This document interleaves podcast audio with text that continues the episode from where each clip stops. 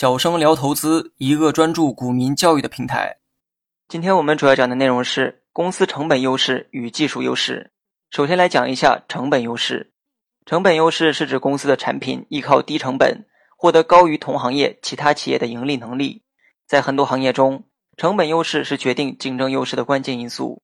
企业一般通过规模经济、专有技术、优惠的原材料和低廉的劳动力实现成本优势。由资本的集中程度而决定的规模效益，是决定公司生产成本的基本因素。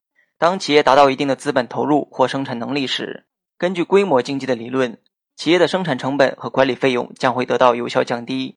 对公司技术水平的评价可分为评价技术硬件部分和软件部分两类。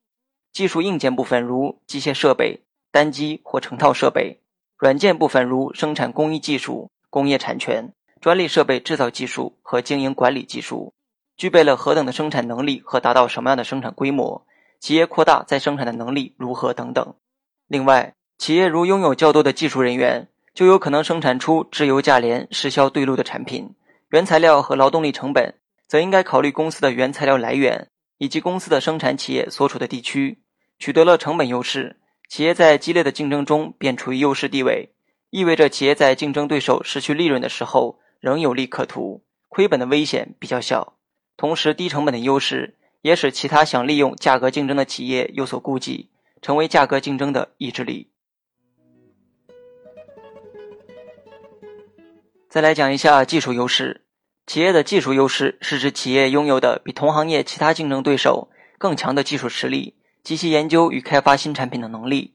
这种能力主要体现在生产的技术水平和产品的技术含量上。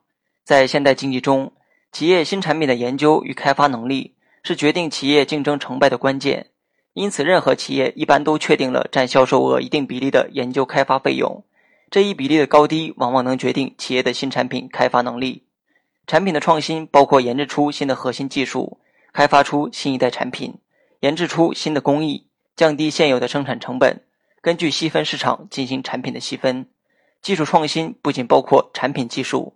还包括创新人才，因为技术资源本身就包括人才资源。现在大多数上市公司越来越重视人才的引进，在激烈的市场竞争中，谁先抢占智力资本的制高点，谁就有决胜的把握。技术创新的主体是高智能、高创造力的高级创新人才，实施创新人才战略是上市公司竞争制胜的务本之举。具备技术优势的上市公司，往往具有更大的发展潜力。好了，本期节目就到这里。详细内容你也可以在节目下方查看文字稿件。